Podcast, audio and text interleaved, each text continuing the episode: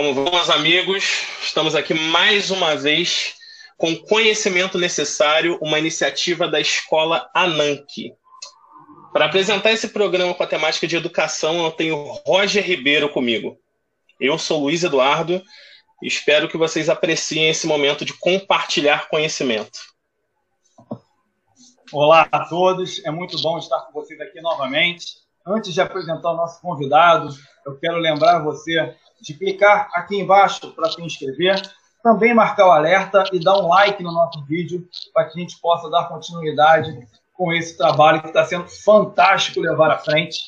E conosco hoje o fantástico professor graduado em Educação Física pela Universidade Federal Rural do Rio de Janeiro, mestre em Educação pela Universidade Católica de Petrópolis, doutorando em Educação também pela Universidade Católica de Petrópolis, professor da Secretaria de Estado de Educação do Estado do Rio de Janeiro, onde já atuou também como diretor de unidade escolar, já foi subsecretário de esporte da cidade de Petrópolis, pela Prefeitura de Duque de Caxias, ele é professor da Secretaria Municipal de Educação e vice-presidente do Conselho Escolar. Falo aqui com o professor Cláudio Castro de Jesus, o homem que hoje vai comentar o atual cenário da educação brasileira. Cláudio, seja bem-vindo. É uma enorme honra ter você aqui com a gente. Espero que essa experiência seja agradável para todos nós. Boa noite, Roger. Boa noite, Luiz Eduardo. Muito obrigado pelo convite. É um prazer estar falando desse assunto, que é o assunto que nós vivenciamos todo o tempo apesar de que educação em tempos de pandemia é, é uma novidade para todo mundo. E existem muitas celeumas e muitas contradições nos discursos e nas práticas, e o que eu tenho percebido é que, principalmente as pessoas que não são da área, estão muito confusas. Nós também, as pessoas envolvidas diretamente com a educação, estamos com algumas, muitas dúvidas, mas eu fico pensando como é que estão os familiares, como é que estão as pessoas que não são é, trabalhadores da educação. Boa noite, muito obrigado mais uma vez pelo convite. É uma grande honra, honra é nossa. E vou passar você para o Luiz Eduardo, nosso inquisitor, que já tem uma pergunta pronta. Vai lá, Luiz Eduardo. Então, Cláudio, eu queria que você comentasse sobre as possibilidades de trabalho com a educação nesse contexto de pandemia, desse distanciamento que a gente tem e como a educação pode se adaptar a essa nova conjuntura. Pois é, Luiz. É, essa pergunta me faz voltar um pouco e fazer um questionamento que eu tenho feito há muito tempo e algumas pessoas têm feito, inclusive nós debatemos muito isso nas unidades escolares é, que temos acesso. Por exemplo, é, o que, que é a educação escolar? Como que as pessoas representam a educação escolar?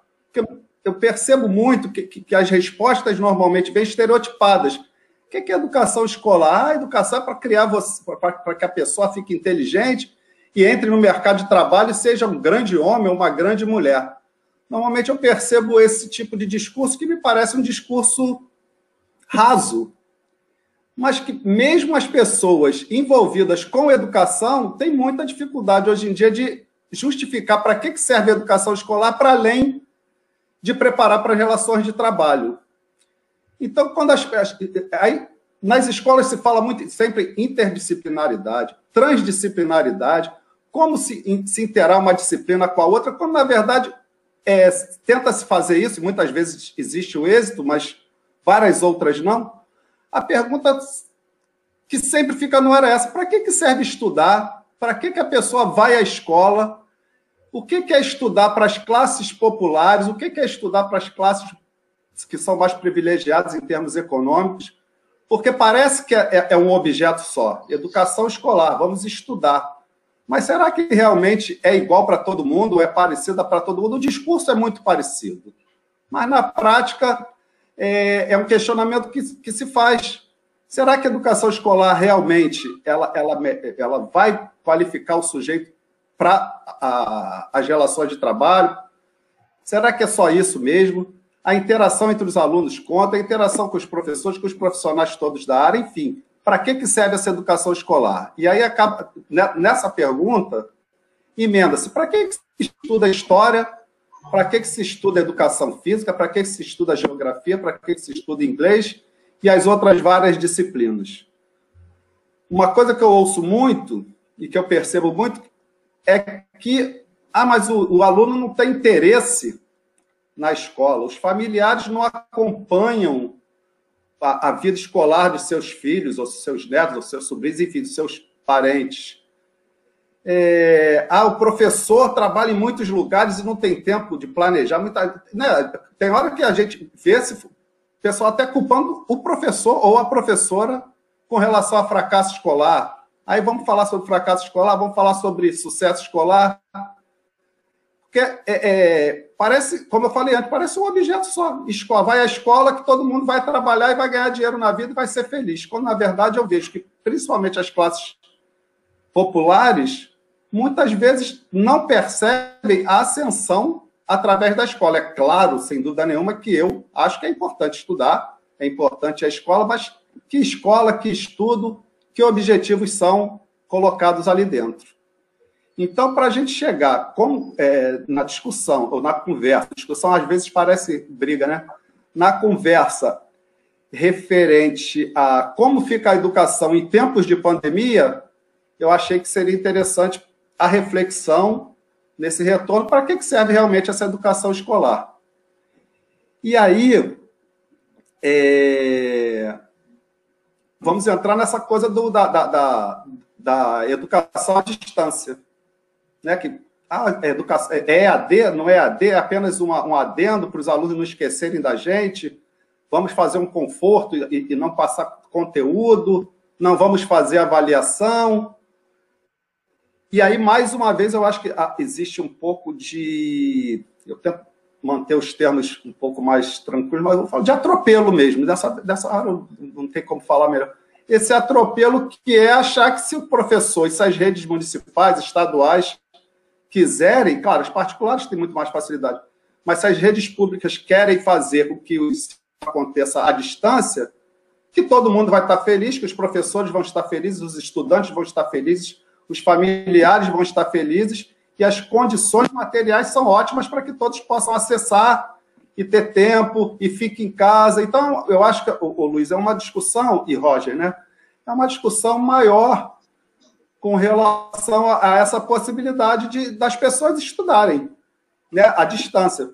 Aquela clássica situação, fique em casa e vai estudar. Digamos que seja essa a primeira ordem, no nosso caso aqui. Primeiro que ficar em casa, que casa? Né? Quantas pessoas pelo menos as pessoas que eu atendo, né, que, que, para as quais eu trabalho, nas escolas que eu trabalho que são públicas, é, essas pessoas, quantos moram ali? Quantos cômodos tem? Acomoda todo mundo dentro de casa confortavelmente? Todo mundo tem internet? Quantos aparelhos é, é, com, com acesso tem dentro das suas casas? Essa discussão é uma discussão que vem acontecendo muito.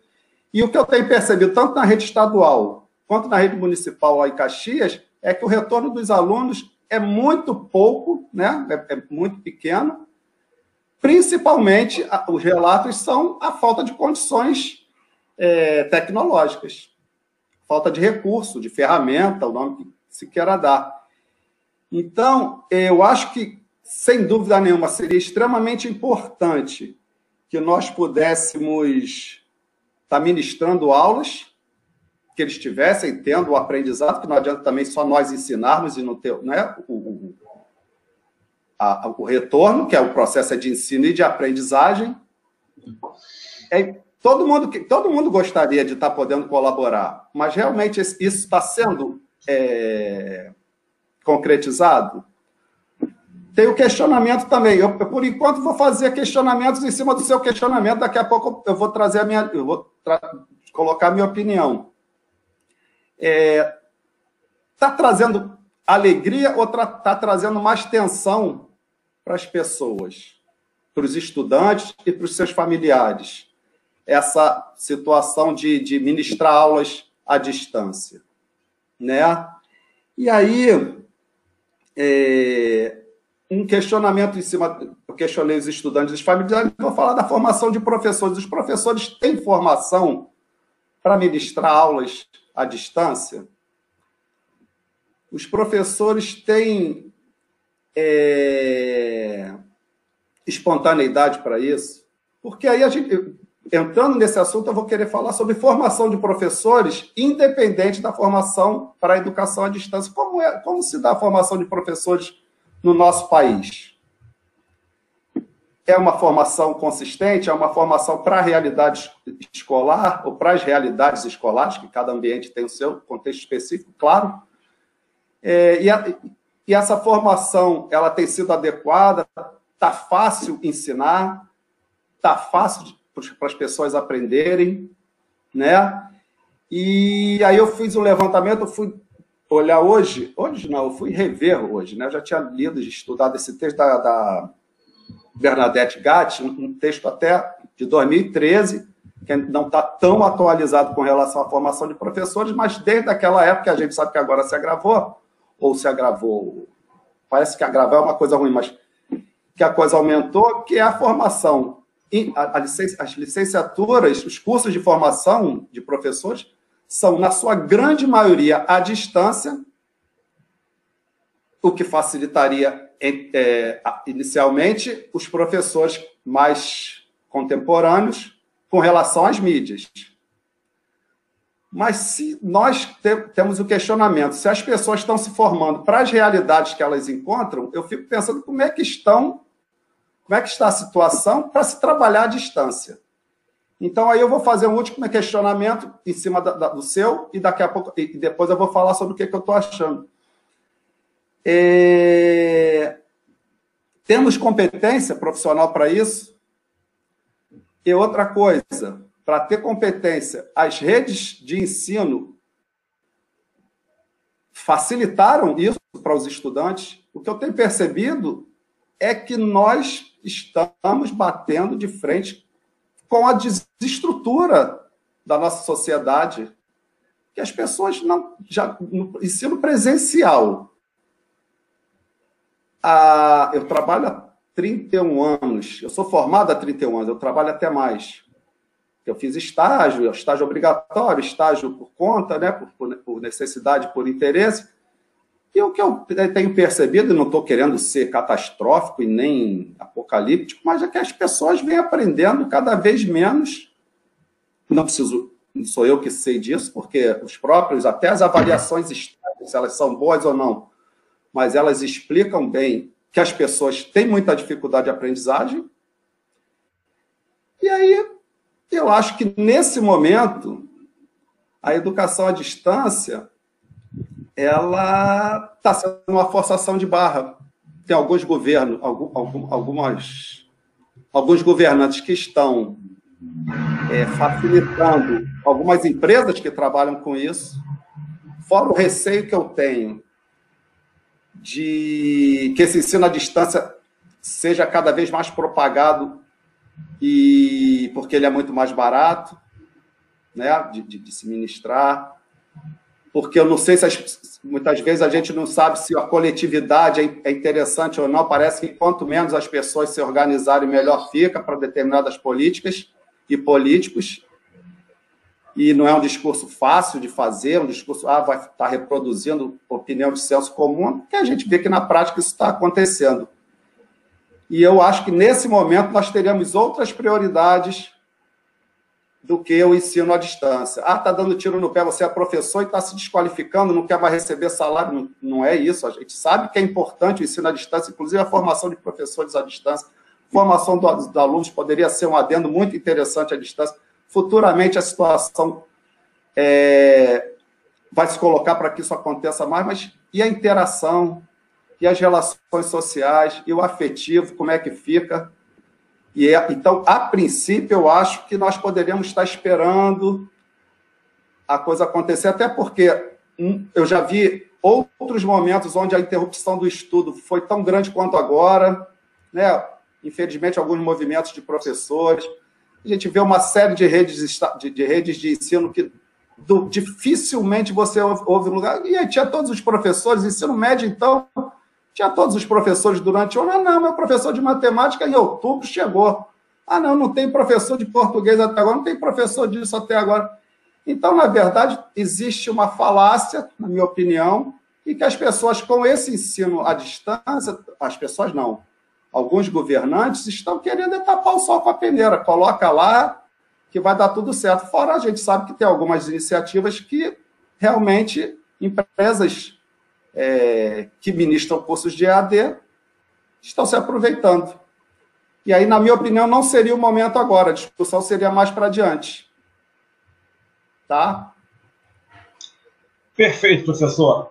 É, quero pegar a deixa dessa, dessa questão para fazer uma, uma segunda questão. Eu sei que você é vice-presidente do Conselho Escolar de uma unidade escolar municipal, sei que você atua pelo governo do estado numa unidade de formação de professores, tem experiência como coordenador pedagógico regional pelo governo do estado, lecionou na formação de professores de educação física na iniciativa privada, então tem essa experiência nas duas linhas, na linha privada e na linha pública de educação. E eu queria te perguntar, dentro dessa vasta, dessa vasta visão, desse, desse, desse seu olhar, também enquanto acadêmico, porque estuda a educação, pesquisa a educação enquanto acadêmico, olhando para o cenário atual, cenário que o mundo vive hoje. Né? A pandemia pegou o mundo inteiro desprevenido, pelo menos a educação do mundo inteiro desprevenida. Se havia ou não havia por parte dos governos alguma possibilidade de prever a pandemia é uma outra questão, mas os profissionais de educação no mundo inteiro foram pegos desprevenidos e o Brasil teve que se adaptar, como várias outras nações tiveram que se adaptar. Você citou para a gente aqui a questão das avaliações externas, que elas mostram a fragilidade da nossa educação, e eu queria a sua opinião com relação a esse contexto e ao que já vinha acontecendo de uma certa defasagem entre a nossa educação e a educação dos ditos países desenvolvidos, se o senhor pudesse trazer para nós aqui uma visão do contexto aí atual, de como é que está o Brasil em relação àqueles países que nós temos como países desenvolvidos em educação.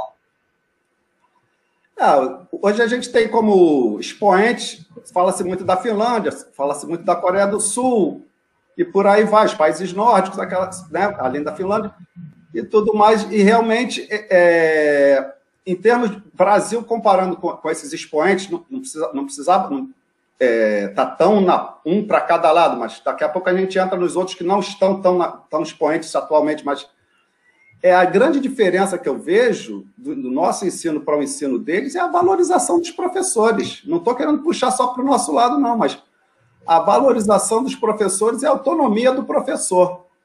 O que acontece no Brasil, que o investimento é pouquíssimo, não é não, o, o, ensino não tem sido caracterizado para mais do que fazer com que as pessoas sejam é, instrumentalizadas para a, a, a, linha de frente de trabalho. As, as áreas de humanas, não vou nem falar desse governo agora, que senão eu tenho que ficar aqui um dia e meio para a gente né, fazer essa entrevista, esse debate. Bom, até distrai. Porque o que acontece? O investimento é pequeníssimo, a intenção é só que, que as pessoas saibam trabalhar quando isso. As áreas de humana ficam relegadas. é para pensar, não é para pensar? Ou é só para produzir? É só massa de manobra? Isso tudo é uma discussão muito forte. Eu só acho que enquanto não tivermos investimento na educação, nas condições de trabalho, e, e, na autonomia profissional, da autonomia dos professores e dos profissionais de educação, acho que vai ficar muito difícil. Não investir é grave. Investir com uma filosofia é, entreguista é pior ainda. Eu acho que ênfase e, só de falar que, que, o ensino, que a formação de professores está quase toda ela dentro da, da, das instituições particulares e, e, e à distância, isso já é uma situação que a gente fica pensando: será que realmente está se querendo investir na, numa qualidade do ensino no Brasil? E a gente percebe que não. Então, é muito diferente com relação aos países desenvolvidos que realmente levam a sério a educação e a realidade daqui. Todo o país que esteve numa situação difícil, que se levantou nas últimas décadas, desde o século passado, investiu fortemente em educação. E o nosso investimento é muito irrisório. Eu acho muito difícil que a educação dessa forma vá. Nós conseguimos um avanço muito grande com relação a quantitativo, de alunos matriculados, ensino médio, qualquer levantamento que se pegue, aumentou muito o número de pessoas que hoje frequentam escolas. Mas a qualidade desse, desse ensino, eles estão lá confinados e, e, dentro das escolas, ou eles estão realmente é, é, lá para aprender e se formar enquanto cidadãos plenos? E aí, mais uma vez, eu quero dizer, não estou fazendo discurso é, derrotista e nem apocalíptico, não. Eu só acho que realmente nosso investimento é pequeníssimo e a intenção da maior parte dos governantes que vieram nos últimos tempos não era para que a coisa funcionasse. Nos últimos tempos, no Brasil, infelizmente, todos os tempos, a educação era para uma pequena elite, hoje que a educação é de massa, mas ela é massificada, ela não é democratizada. Então, acho que estamos muito atrasados e isso se reflete na educação do povo, isso se reflete na educação fora da escola, que eu quero dizer, no comportamento, na, nas reações, e principalmente agora que as pessoas, no momento de crise, as pessoas não estão conseguindo entender o que está acontecendo com muita facilidade. Vide a quarentena, vide o fique em casa, o isolamento. O que está acontecendo no nosso país é sui generis, né? e isso reflete muito o que o governo, o governo federal tem feito, alguns governos estaduais, e a falta de informação. Tá? Cláudio, pensando todas essas questões que você trouxe acerca da valorização do professor, que é quase inexistente nesse contexto, pensando o baixo investimento em formação, como você citou, e todas essas outras questões que vieram à tona no debate, o que, que você conseguiria pensar como prognóstico para o futuro da educação brasileira nesse novo contexto de normalidade durante a pandemia, pós-pandemia?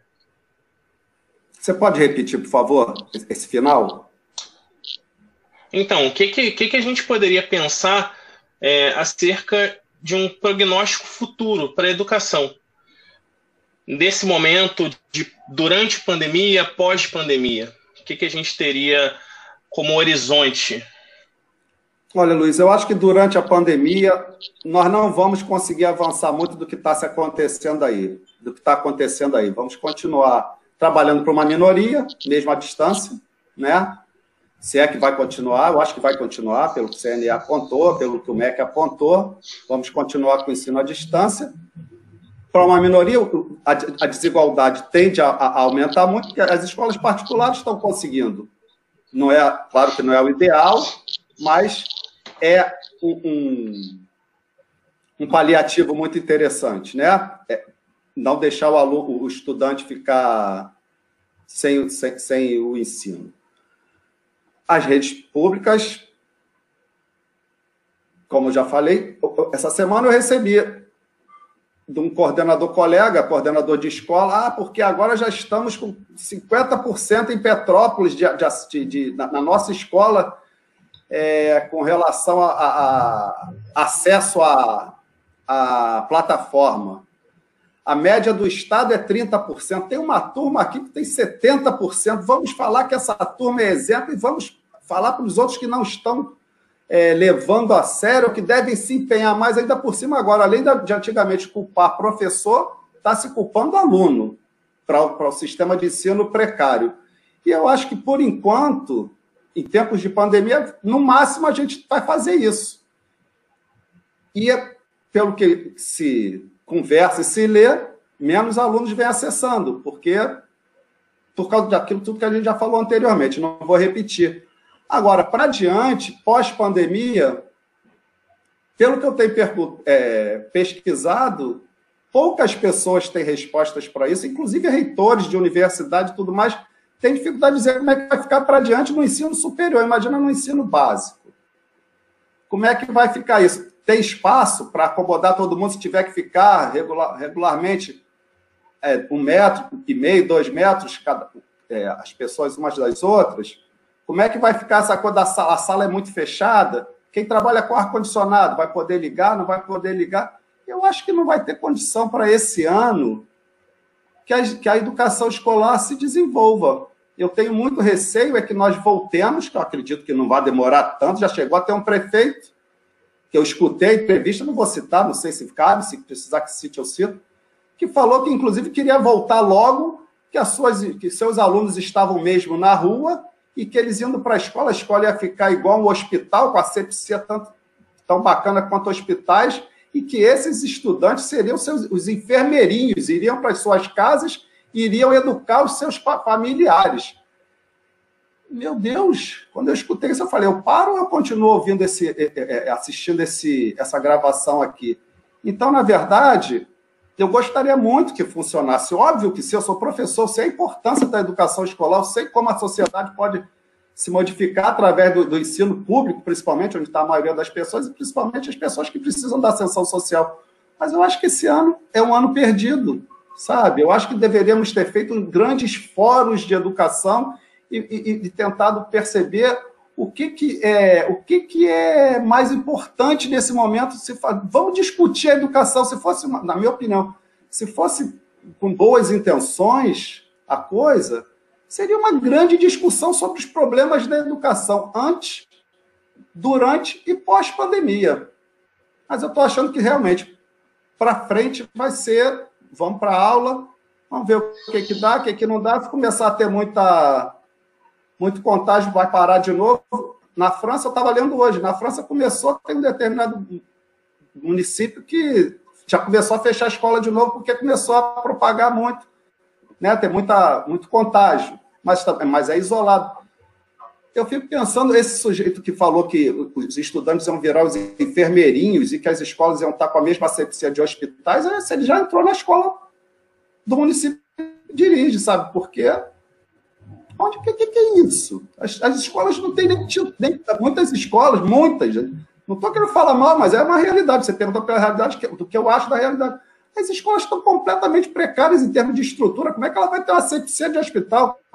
Sabe, eu acho que é muito bacana. Eu tenho colegas que estão indo trabalhar e que irão continuar, continuar trabalhando, é, forçados. Alguns foram trabalhar porque ganham extra, ficaram, falaram que iam cortar extra, o outro está com medo de ser é, descontado, enfim, coação. E eu acho que nós, na verdade, estamos mais entrando direto agora. É no meu, não, não é no meu, né? Não, não. Eu não, acho não. que está tudo certo, já, já retornou. Eu acho que nós estamos criando é muita tensão, muita tensão nos estudantes e nos familiares. Eu acho que poderia ter, ser feito se contatos e muitos contatos, mas de uma maneira muito menos atropelada e que acaba que nós estamos sem querer ou forçosamente corroborando com alguns governantes que só querem jogar para a galera mesmo. Entende? Então, eu não acredito que esse ano a gente vai ter um ensino favorável. E também, claro, tem outras situações, mas em termos de eh, cronológicos, a expectativa de vida cada vez aumenta mais. Esse ano, um ano não faria tanta diferença na vida das pessoas com relação a, a passar de ano, que é a preocupação, muitas vezes, é a maior preocupação, passar de ano e não, não, não aprender, não, não adquirir conhecimento. Então, eu estou achando que vai ser só para só cumprir tabela, como diz na gíria. Entendeu? Gostaria que fosse muito diferente, mas eu estou achando que não. E aí, é, eu fico.